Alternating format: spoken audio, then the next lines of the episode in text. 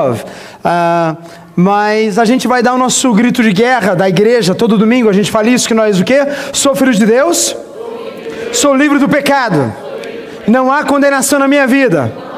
E eu vivo o melhor de Deus. Só quem vive o melhor de Deus, aplauda Ele, que Ele é digno, aleluia. Obrigado, Senhor. Amém. Irmãos, eu queria que você abrisse a sua Bíblia comigo, livro de 1 Coríntios. Carta de Paulo aos Coríntios, primeira das cartas. E você abrisse no capítulo 13. E hoje a gente vai estar dando sequência à, à ideia e à nossa. o nosso papo, né? Sobre essa coisa mais inusitada e louca chamada amor. Amor de Deus para conosco. A gente já estudou um pouco sobre esse amor, a gente falou sobre esse amor incondicional de Deus. A gente, domingo passado, a gente conversou um pouco sobre amigos. Né? Quantos estavam aqui domingo passado? Diga amém. Amém. amém. Nós falamos sobre o amor do amigo que nos leva, nos carrega, aqueles que são bons amigos e aqueles que são maus amigos. E hoje o Senhor nos traz a esse texto de 1 Coríntios, capítulo 13. E eu queria ler esses 13 versículos corridos, quero que você acompanhe ah, comigo aí na sua Bíblia. E Paulo fala assim: Ainda que eu falasse as línguas dos homens e dos anjos, se não tivesse amor, serei como sino que ressoa ou como prato que retine. Ainda que eu tenha o dom de profecia, saiba todos os mistérios e todo o conhecimento, e tenha uma fé capaz de mover montanhas, se não tiver amor, nada serei. Ainda que eu dê aos pobres tudo que eu possuo e entregue o meu corpo para ser queimado, se não tiver amor, nada disso me valerá.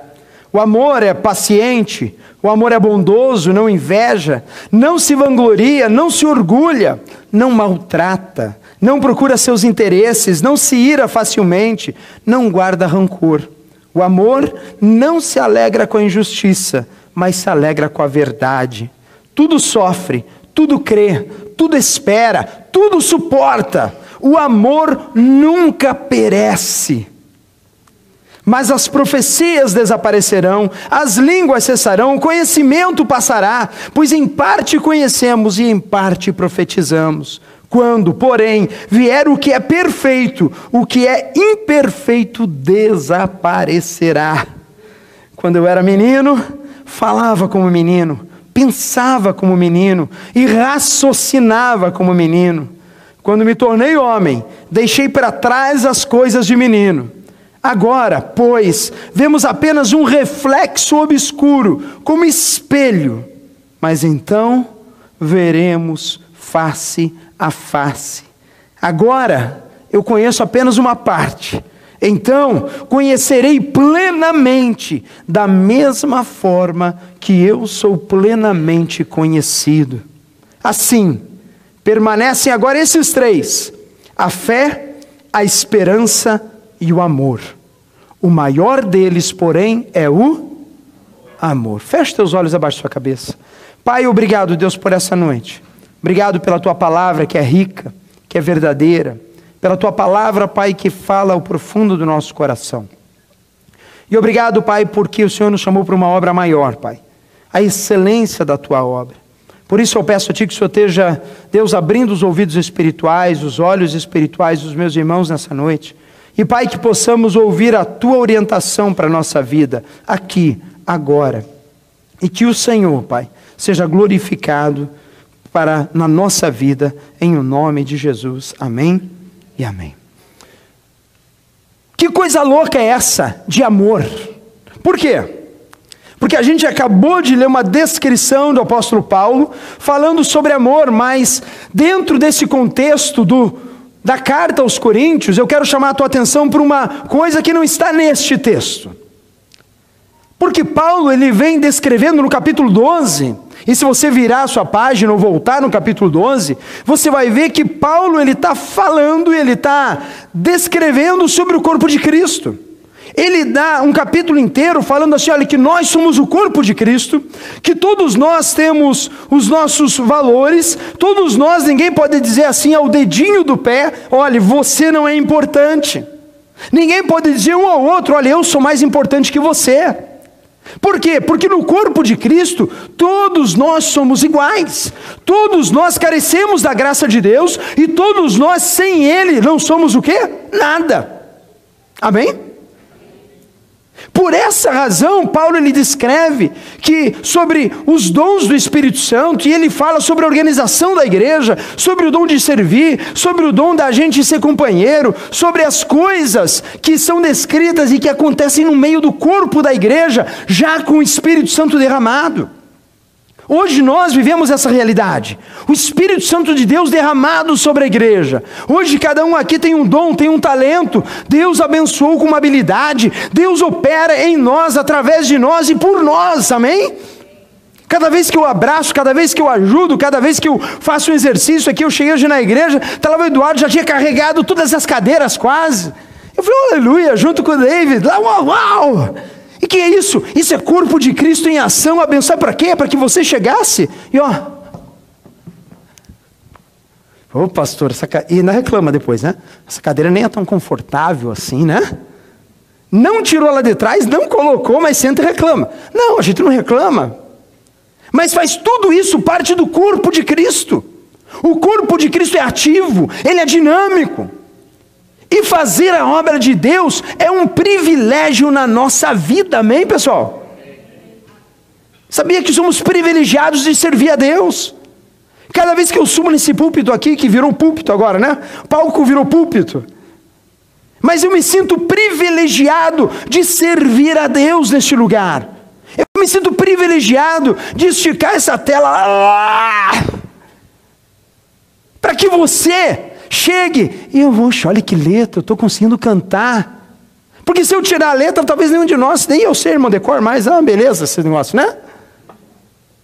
Você não decora mais música, tem que ter a letra lá, se não lê, tá difícil. Isso é corpo, isso é Espírito Santo trabalhando, isso é igreja de Deus em movimento.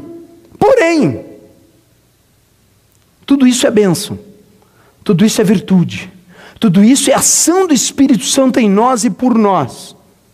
Mas eu quero que se volte no último versículo do capítulo 12 de 1 Coríntios.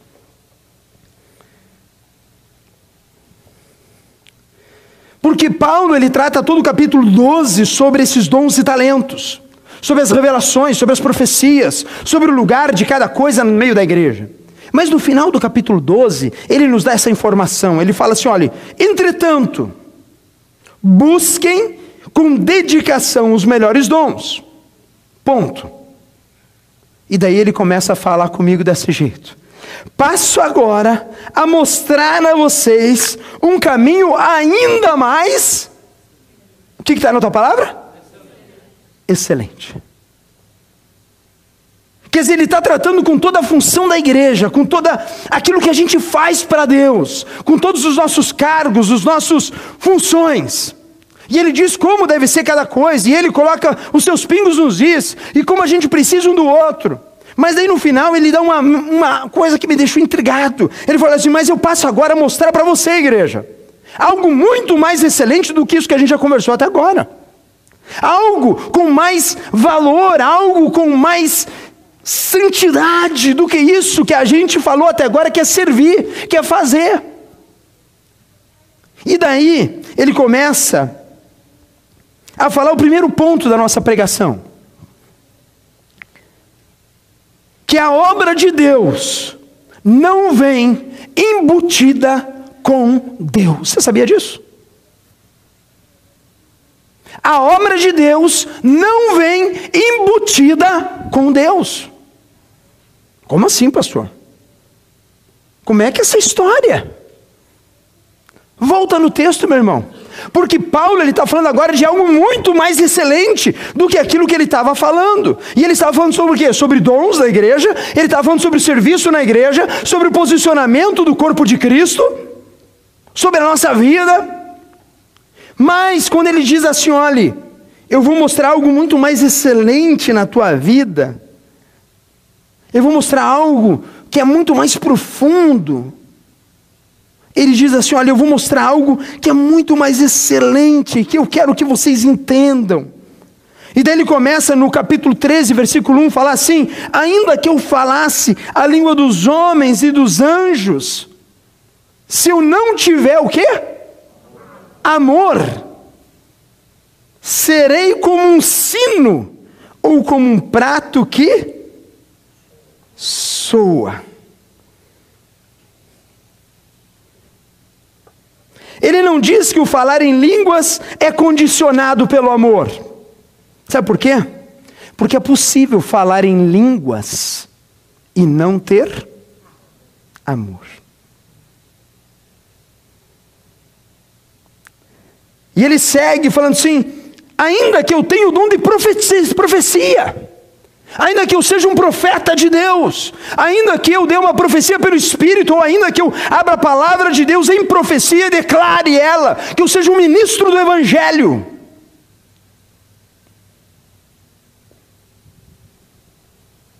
E saiba todos os mistérios e todo o conhecimento. Sabe por quê, irmão? Porque ele não diz que não há profecia sem amor. É isso que ele está falando.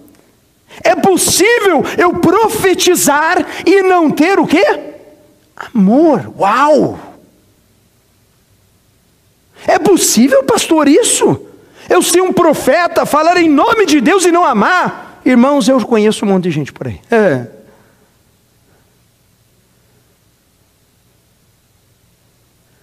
É possível ter todo o conhecimento e ter ser sábio e não ter o quê? Amor. É isso que o texto está falando. É isso que ele está alertando para a igreja. Que não adianta eu fazer as coisas porque a obra de Deus não vem embutida com Deus. Eu fazer a obra de Deus não significa que eu ando com Deus, sabia disso? Muita gente confunde as sintonias. Porque o meu executar, o meu fazer, não quer dizer que eu estou fazendo com amor, é isso que ele está falando. E ele diz ainda no texto: olhe, ainda que eu tenha uma fé capaz de remover as montanhas. Já conheceu alguém de fé? Alguém que tem muita fé? Eu já conheci muita gente com muita fé. Fé é dom de Deus. É crer. É acreditar. Tem gente que tem fé, pessoal. Eu creio nesse negócio, vai dar. Eu creio que eu vou para os Estados Unidos e eu vou vencer. Paulo está falando que é possível ter fé e não ter o quê? Amor. Eu posso ter a fé capaz de mover montanhas, fazer milagres, e mesmo assim eu estar com falta de amor, porque a obra de Deus não vem embutida com Deus. Quão importante, quão loucura é isso! Porque a gente tem essa sensação que quando a gente está fazendo as coisas de Deus, isso está valendo para Deus e isso está representando que eu sou bom, ou que eu sou uma sensação que eu estou meio que acertando as contas com Deus. Ou só eu que passei essa experiência? Você nunca passou. Para de mentir, irmão, que isso? Ah, Hoje eu carreguei dez cadeiras. Puxa, estou me sentindo mais santo agora. Cumprimentei três pessoas hoje, diz paz do Senhor, irmão. Nossa, pastor. Ah. Postei a foto entrando na igreja. Clique. Check-in, graça fellowship. Pá. Toda minha rede social agora sabe que eu sou o quê? Crente. Que eu tava E é para postar, viu, irmão? Bota lá check-in, faz divulgação mesmo, não estou mandando colocar, não. Mas eu estou falando de algo muito mais excelente. Paulo está falando de algo muito mais excelente. Porque eu ter o conhecimento, eu ter a sabedoria, eu ter essas coisas, eu posso ter fé, se eu não tiver amor, a Bíblia diz, o Paulo fala à igreja, nada serei. Isso me coloca em xeque-mate. Sabia?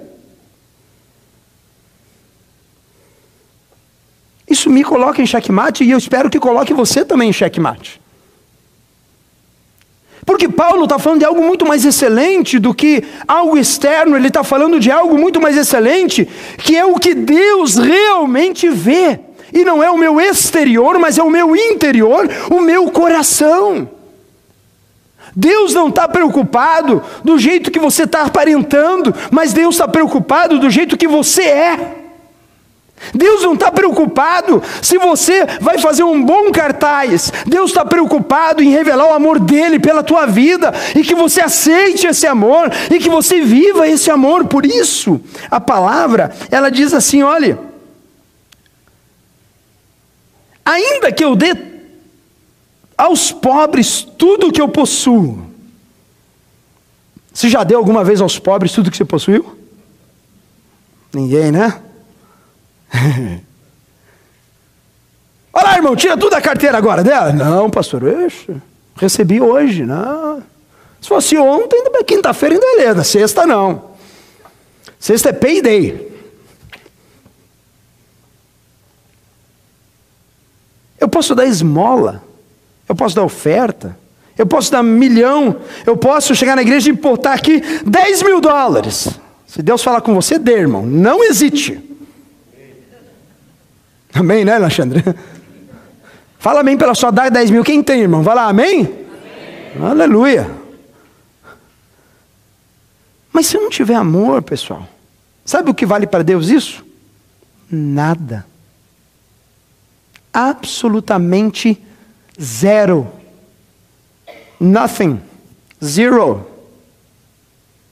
Paulo está dizendo que quando fazemos a obra de Deus, não necessariamente estamos com Deus. Paulo está falando que não necessariamente quando fazemos as coisas de Deus, estamos em Deus. E é por isso que ele trata de todos os dons do 12, e ele fala assim: olha, mas deixa eu te dizer uma coisa, igreja. Eu preciso falar para vocês de algo muito mais excelente, porque Deus não te chamou para viver na mediocridade religiosa. Deus não te chamou para viver uma vida na média. Deus te chamou para você fazer uma obra mais do que excelente nele, aleluia. E como isso é possível? Porque a gente, irmão, a gente tem que se policiar todo dia, se policiar no nosso coração, se policiar na nossa atitude. Porque é possível sim doar, dar sem amor. É possível, irmão. É possível dar esmola para Deus? É possível. É possível. O que sobrou. Hora da oferta mesmo. Vamos lá. Tem um dólar aqui, eu vou botar lá para não dizer que eu não dei nada. Eu te garanto, irmão, se você botar um dólar com amor, sendo o melhor que você tem, com tudo aquilo do teu coração, Deus vai aceitar como oferta, como se fosse um milhão de dólares. Da mesma maneira, se botar mil dólares aqui nesse altar, sem ter amor, para Deus não é nada. Porque o problema não é o volume, o problema é o nosso coração, o problema é como a gente olha a palavra. E Paulo ele dá um chacoalhão na gente, falando assim: olhe, eu posso entregar até o meu corpo para ser queimado se não tiver amor, nada disso vale. Próximo slide. Mais um. E a pergunta que fica agora no ar é: working at church, trabalhando na igreja, com ou sem amor? Como eu tenho feito meu trabalho na igreja? Como eu tenho dedicado a minha vida a Deus?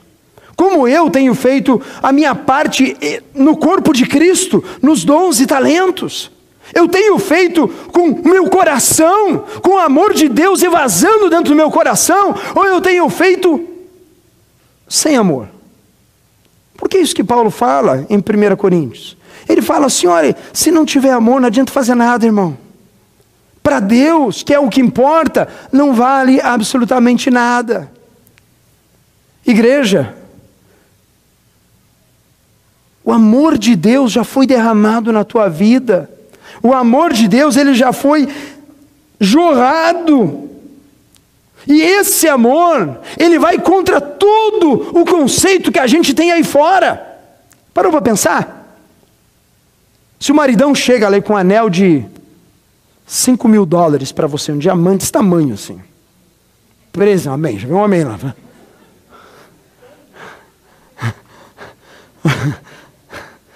Diamante, sei quantos quilates lá, né? Daí você pega aquele diamante e fala, uau! Como ele me ama!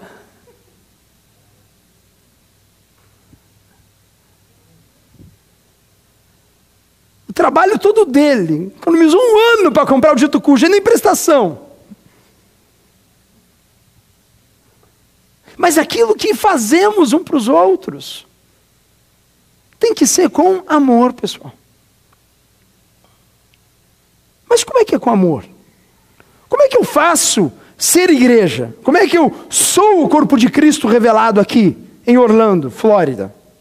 Como é que eu me prostro e eu falo assim, Senhor, tá bom, eu entendi tudo isso. Eu entendi que todo o trabalho carnal, todo o trabalho que eu faço nesta terra, ela pode ser que eu esteja fazendo sem o amor. E se eu estiver fazendo sem amor, a Bíblia diz que nada vale. Quantos entenderam? Diga amém. Paulo, ele começa a dar a solução, porque a palavra de Deus, ele nunca deixa você. Sabia que o evangelho, ele não é para condenar, ele é para justificar. Amém?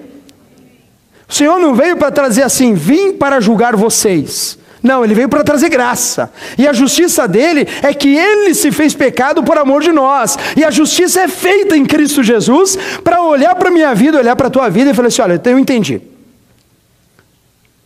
Você não é capaz de fazer as coisas por si só. Por isso eu vim e morri na, no teu lugar para que você tivesse vida em abundância. Mas agora nós, em 2016, olhamos para a palavra de Deus e olhamos para os conceitos da palavra de Deus e a gente descobre que a obra de Deus não vem embutida com Deus. Mas, porém, Paulo começa a dar uma segunda informação agora. E ele fala assim: o amor de Deus se revela em. Opa, um paradoxo aqui. Eu fazer a obra de Deus não quer dizer que eu tenho o amor de Deus em mim, que eu não esteja fazendo com amor. Porém, quando eu tenho o amor de Deus e esse amor é derramado sobre a minha vida, guess what? Eu não consigo ficar parado. Eu não consigo ver o irmão em necessidade e não ajudar. Eu não consigo ver a igreja e ficar indiferente, sabe por quê? Porque Paulo, ele fala assim: olha, a essência de Deus, está lá em 1 João 4, 7 e 8. Ele diz assim: amados, amemo-nos uns aos outros, porque o amor é de Deus, e qualquer que ama é nascido de Deus e conhece a Deus. Porém, aquele que não ama, não conhece a Deus, porque Deus é amor.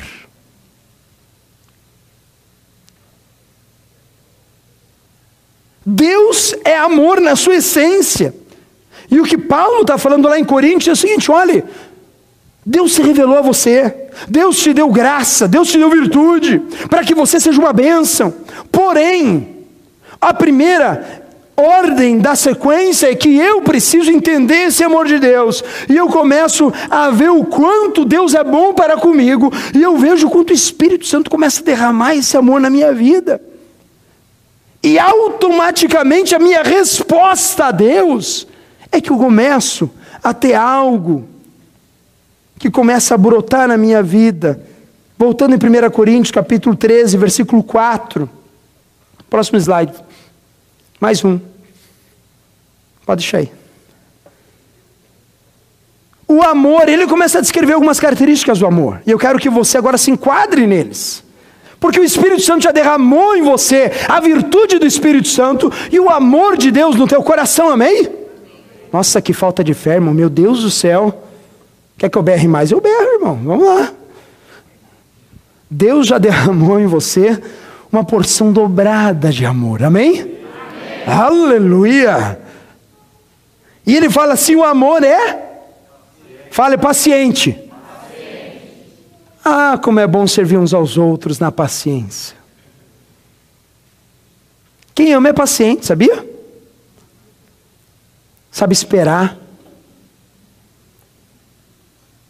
sabe não atropelar os outros. Ele serve e ele congrega, e é uma bênção, porque eu sei que a obra de Deus na minha vida é a mesma que Deus está fazendo na vida do irmão. E a paciência começa a brotar. Sabe, eu nem sei por que eu estou tão paciente. Se fosse outras horas, eu estaria explodindo já. Mas o amor de Deus começa a fluir. Está faltando paciência, irmão? Não cutuca o marido, por favor. Vamos lá. Vamos olhar mais para o amor de Deus. E ele fala assim: o amor é o quê? Bondoso. Não há maldade quando a gente está cheio de amor de Deus. Sabia disso? Não há maldade. A gente olha com amor, com a bondade do Espírito Santo no nosso coração. Ele fala que não o quê? Inveja. Sabe o que é inveja, irmão? É olhar para o terreno do vizinho. Olha, carrão, hein? Oh! Queria ter um carro que nem aquele. E o problema não é querer ter um carro que nem aquele. O problema é que quando eu falo isso e eu não cuido, o meu coração está dizendo assim: olha, eu estou insatisfeito com aquilo que Deus tem me dado. E eu gostaria de ter as posses do outro. Quando a gente está cheio de amor de Deus, a gente não sente inveja, irmãos. Quando o irmão consegue trocar o carro, comprar o carro, aleluia, glória a Deus. Eu me alegro com os que se alegram, porque o amor de Deus transborda em minha vida e ele overflow todos os dias. Quando o pastor compra um Mac Pro, 15 polegadas, flash, não sei das quantas lá, fala aleluia, glória a Deus. Fala, meu irmão. Oh, Jesus querido. Tá difícil, né? Toda vez que eu abro o meu vaio, que ele levou uma pequena queda outro dia numa reunião, ele fez uma, uma tela preta assim, pá! E daí aparece um quadrinho assim, Hard Disk Failure. Seu hard disk está quebrado. Faça o backup, porque ele vai queimar a qualquer momento. Se você quiser continuar, aperte F1. Daí o pastor vai com toda a fé. Senhor, pensou. F1. Dois segundos, três segundos, fica tudo preto. aqueles três segundos do preto é terrível, irmão. Vou te falar. Jesus, eu preciso fazer esse troço. Daí ele começa. Uh, por um pim, pim, pim, pum, pum, pum, né? Aleluia, não foi dessa vez, aleluia. Mas eu me alegro com quem se alegra. Eu não sinto inveja. A Bíblia diz que não se vangloria. Sabe o que é se vangloriar, irmão? Hã? Já ganhou o primeiro lugar em alguma coisa aí? Nunca ninguém? Nunca tirou o primeiro lugar em nada, irmão? Nem na bola de gude na escola? Tá difícil, hein? Hã? Ai, obrigado, Juca. O cara ganha primeiro lugar no campeonato do, da casa de bola de gude. O cara. Primeiro lugar, porque, ó, confio no meu taco. Quantos tinham? Eu e minha mãe. Ó, pá, bati ela. É. Boliche, sei lá. Quando a gente está cheio de amor de Deus, não é que a gente não comemora as vitórias, mas foi o Senhor que me conduziu até aqui. Foi o Senhor que me concedeu essa vitória, e agora não é minha, é dele. Porque o amor não se vangloria, pessoal. O amor não toma o crédito para si. O texto continua. Não se orgulha. Qual problema de ego nós temos nos dias de hoje? Eu sou orgulhoso, eu não baixo a serviço, eu não peço perdão, eu não peço desculpa. Marido que briga com a esposa e não reconhece que errou. Mulher que xinga o marido e não reconhece que errou. filhos que falam dos pais, pais que maldizem os filhos e não reconhecem que erraram. Sabe o que é isso? Ego, pride. Quando a gente está cheio de amor de Deus, a gente não tem essas coisas, ou não deveria ter, porque o amor de Deus nos convence todos os dias do pecado, da justiça e do juízo. Amor, amor de Deus derramado em nossos corações, Ele não maltrata. Quem ama não maltrata. E às vezes a gente não maltrata fisicamente, mas a gente maltrata com palavras. Às vezes a gente não maltrata, às vezes até na boa intenção a gente maltrata, mas tem que pedir a Deus que Deus me dá condição de não maltratar, de não judiar, de não fazer mal ao outro. Porque em Deus nós precisamos evasar o amor de Deus da nossa vida. Próximo é bom, né? Não procura seus interesses. Parece que a gente está falando um papo de grego aqui, né? Vamos falar a verdade. Porque nesse mundo aí fora, cada um por si e. E se acreditar em Deus, porque senão é só cada um por si, né? A proposta do Evangelho, ela cria uma crise de identidade na nossa vida. Sabe por quê? Porque a gente vive aí fora num mundo onde o amor esfria, aonde é cada um por si, Deus por todos, aonde se eu puder cruzar na frente, nós brasileiros, então é beleza, né, irmão? Já teve em fila de banco no Brasil? Tu dá aquela olhada na fila. Daí tem um distraído lendo na fila. A fila andou três passos, o cara não moveu. Ops, perdeu negão.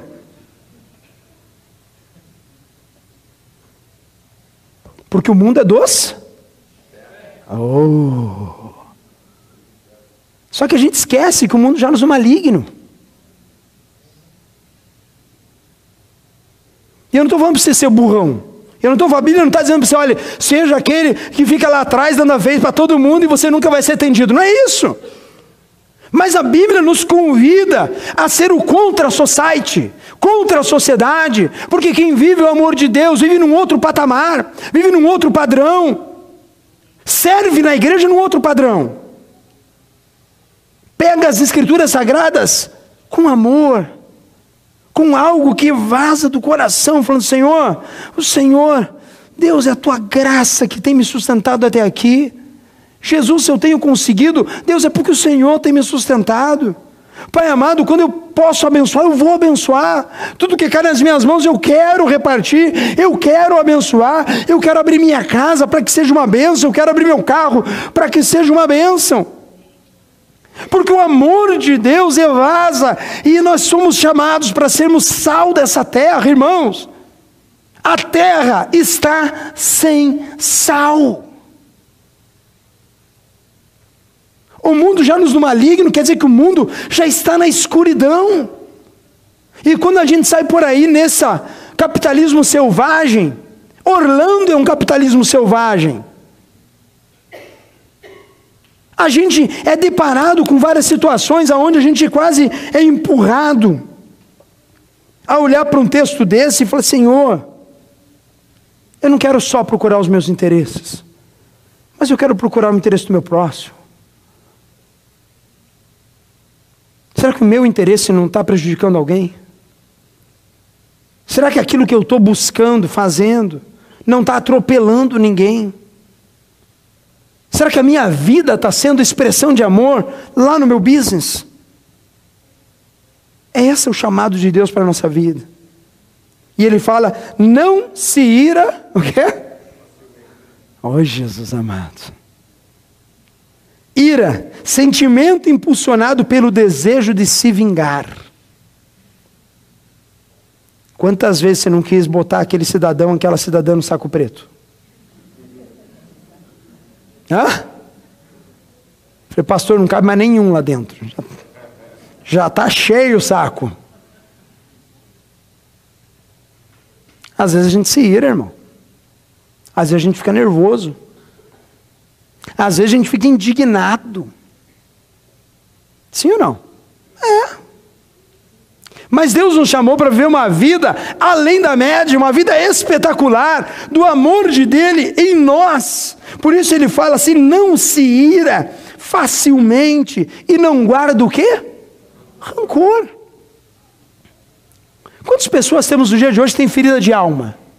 Quantas pessoas hoje que vivem dentro das igrejas, gente? A gente começa a virar macaco velho de igreja. Sabe o que é isso? É aquele cara que já faz tanto tempo que está na igreja, que ele já começa a ver muita coisa.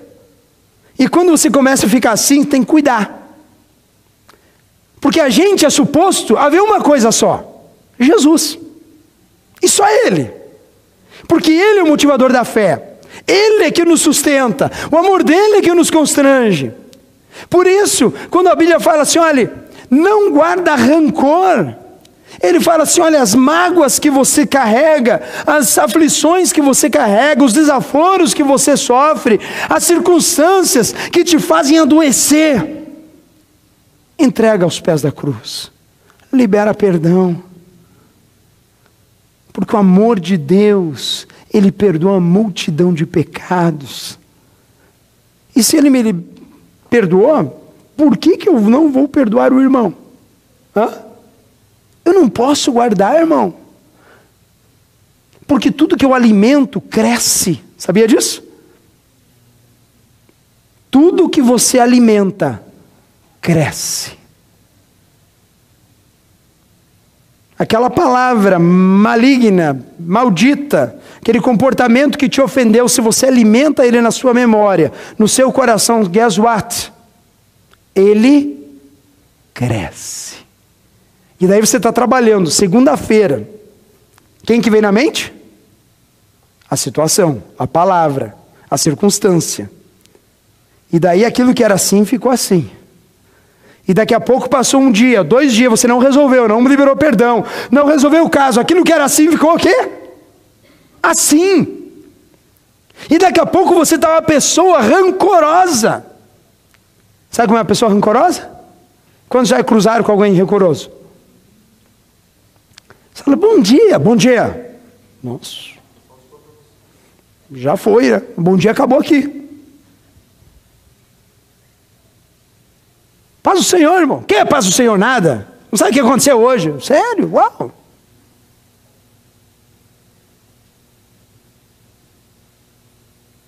Lembra que Paulo falou?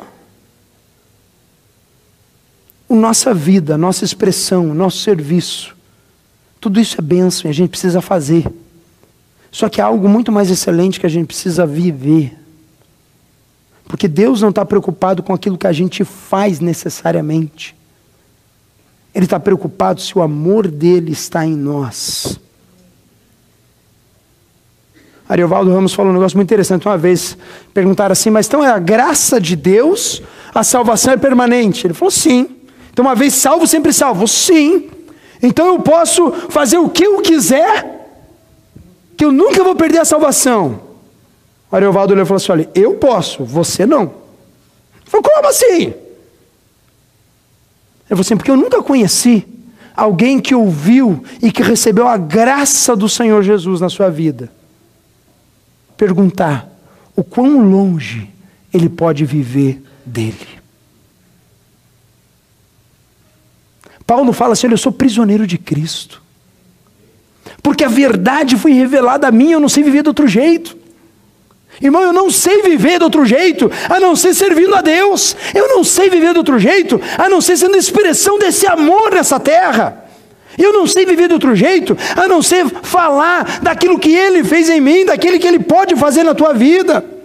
Porque Ele diz assim: olha, o ladrão que está aí fora, Satanás, ele veio roubar, matar e destruir.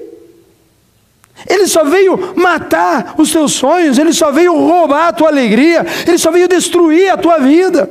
Mas Jesus, ele olha para mim, olha para você e fala assim: Mas eu vim para que tenham vida e vida em abundância.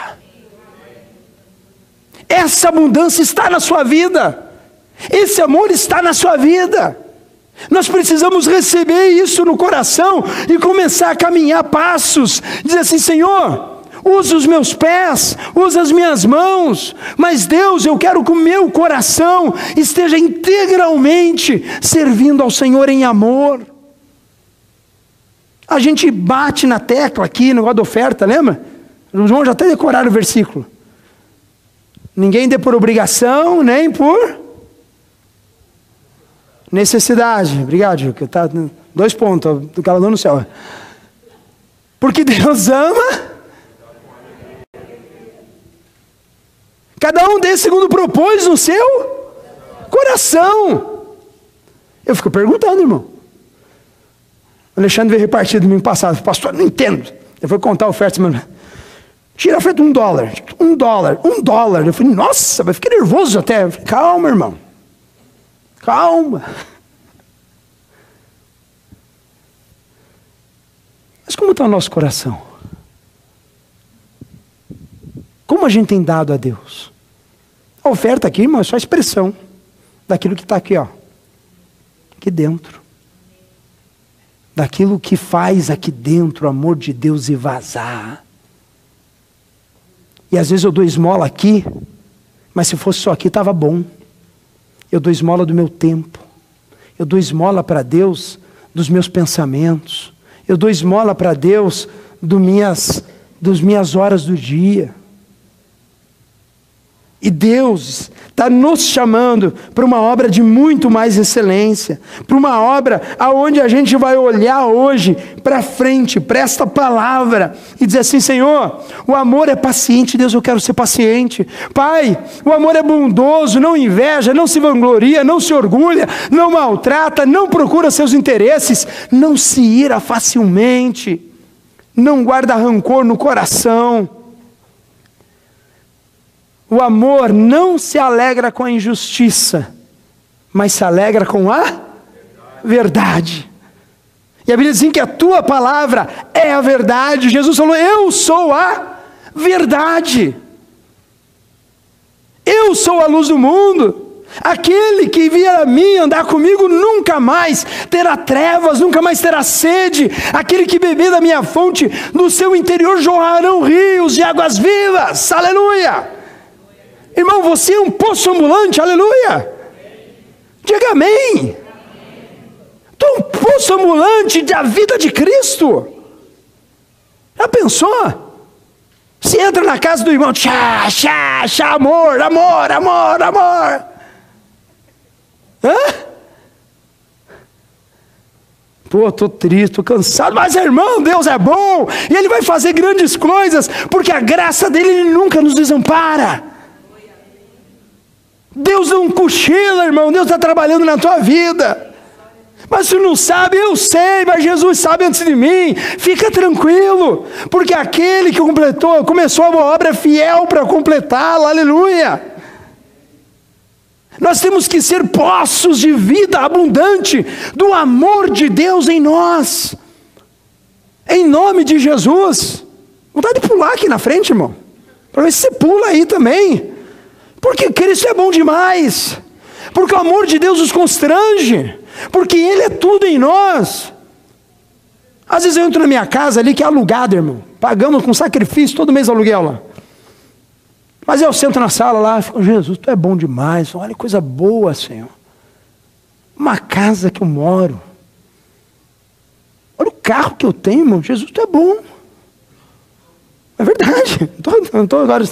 Louva a Deus pela nossa nosso caminhãozinho lá. Porque eu sei que tem muita gente que não tem teto para morar, irmão. Tem muita gente que vai a pé duas horas para a igreja. Tem muita gente pregando evangelho em favela. Tem muita gente dedicando a vida inteira, sem ter nada, neste mundo.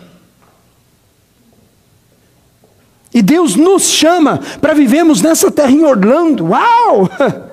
Oh Deus meu, o que o Senhor está fazendo?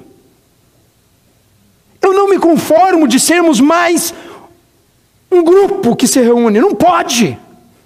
Somos pessoas chamadas pelo Deus vivo, aquele que é criador, aquele que faz todas as coisas, que derramou o amor dele em nós, para que nós sejamos expressão viva dele nesta terra. Você foi chamado para isso. Não aceite nada menos que isso. Por isso ele fala. Ele não se alegra com a injustiça, mas se alegra com a verdade.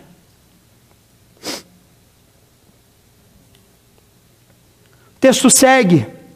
Tudo sofre. Que mais? Tudo crê. Tudo espera. E tudo suporta. E o amor nunca o quê? Sabia que o amor nunca acaba? Você sabia disso? Lembra da nossa primeira pregação? O amor de Deus por mim é incondicional. O amor de Deus por mim e por você é incondicional. E o texto ele vai seguindo, como a gente já leu. Falando que profecias passarão, o culto que fazemos aqui passará. As línguas cessarão. Porque a gente só conhece em parte, pessoal. Em parte nós profetizamos. A gente só conhece como uma névoa a Deus. Mas um dia a gente vai conhecer Ele da mesma maneira que Ele nos conhece. Um dia a gente vai estar face a face com Deus, com o grande eu sou, com o Criador. E Ele vai olhar para mim, e eu vou conseguir olhar para Ele da mesma forma que Ele me conhece hoje.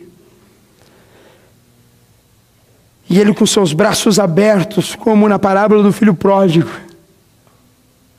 Ele vai olhar para mim e falar: Vem, filho, servo bom e fiel, vem para o gozo do seu Senhor. E você vai falar assim: Senhor, eu sabia, porque o amor de Deus estava em mim derramado de uma maneira tão especial que eu sabia que cada vez que eu abria a sua palavra, cada vez que eu me reunia com a igreja, cada vez que eu ouvia a pregação, cada vez que a tua Deus, que o Senhor era ministrado, eu sentia algo dentro de mim que eu não podia me conter. Daqui a pouco eu começava a olhar as escrituras e eu via, Senhor, eu quero isso para minha vida. Eu quero isso para minha vida.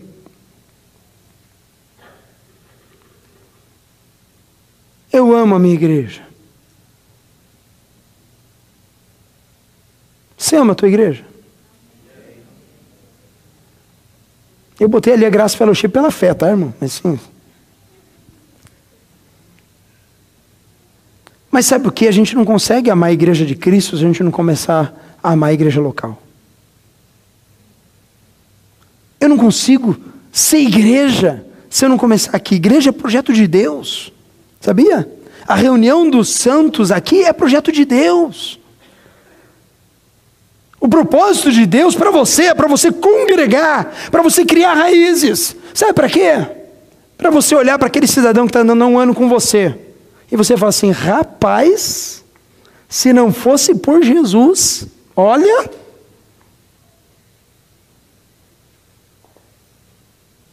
Mas o amor de Deus inunda a minha vida. De uma maneira que eu olho com graça, com misericórdia, com bondade, com perdão com maturidade. E o amor de Deus evasa em mim de uma maneira tão forte que eu vou para o último versículo desse capítulo 13. Quer dizer assim: agora parte, conheço em parte, e então conhecerei plenamente, da mesma forma com que sou plenamente conhecido. Assim permanece agora estes três: a fé, a esperança e o amor. O maior deles, porém, é o amor. Olhando para essa palavra nessa noite, o meu coração se constrange na presença de Deus. Porque eu olho para a minha vida. E eu gostaria muito que você olhasse para a sua. Esquece o vizinho do lado, tá? Esquece o pecador que está do teu lado.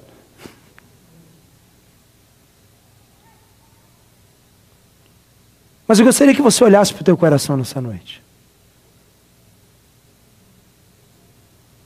E eu olho para a minha vida porque, irmãos, fazer ministério do jeito que a gente faz, se a gente não cuidar,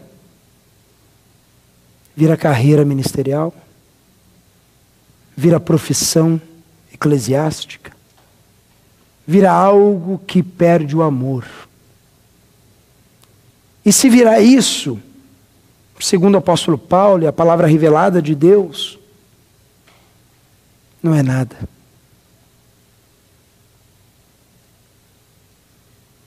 Por isso eu gostaria que você hoje fechasse seus olhos, abaixasse sua cabeça.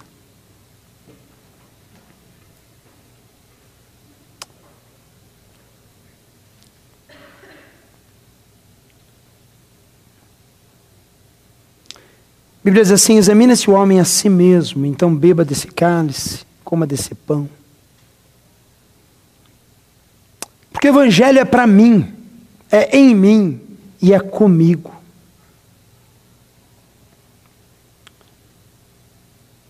E Deus tem ministrado em nossa vida sobre amor, sobre amar, sobre fazer uma obra mais do que excelente. E de maneira nenhuma eu quero que você hoje pense assim, ah, eu vou parar de fazer. Eu não vou fazer. Porque eu acho que eu não estou fazendo com amor. Porque o propósito da palavra de hoje para a tua vida é que você olhe para o teu coração e fale, Senhor, me ajuda, Deus. Me ajuda a fazer as coisas com esse amor que Paulo fala. Com essa virtude que Paulo fala de fazer coisas e executar a tua obra de uma maneira que seja agradável a ti, que seja verdadeira, que seja autêntica, que seja algo realmente que faça diferença no reino de Deus, na minha comunidade, em todas as coisas. Pai, eu preciso da tua graça em mim. Eu preciso do teu perdão na minha vida. Eu preciso do teu mais no meu viver. Pai, eu quero viver, Deus amado. Eu quero viver esse amor que é paciente. Esse amor do Senhor na minha vida que é bondoso, que não inveja, que não se vangloria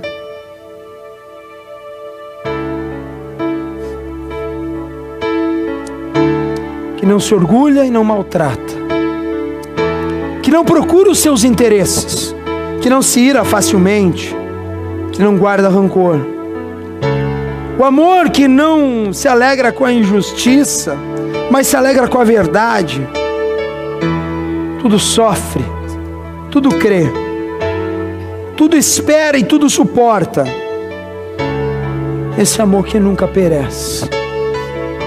Quando se escuta essa música, eu quero que você fale com o teu Deus, é onde você está, em nome de Jesus.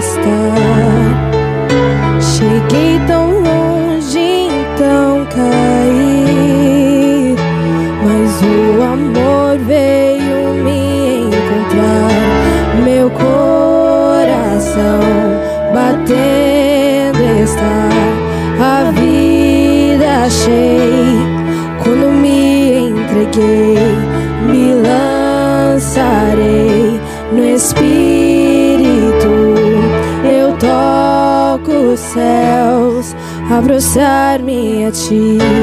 A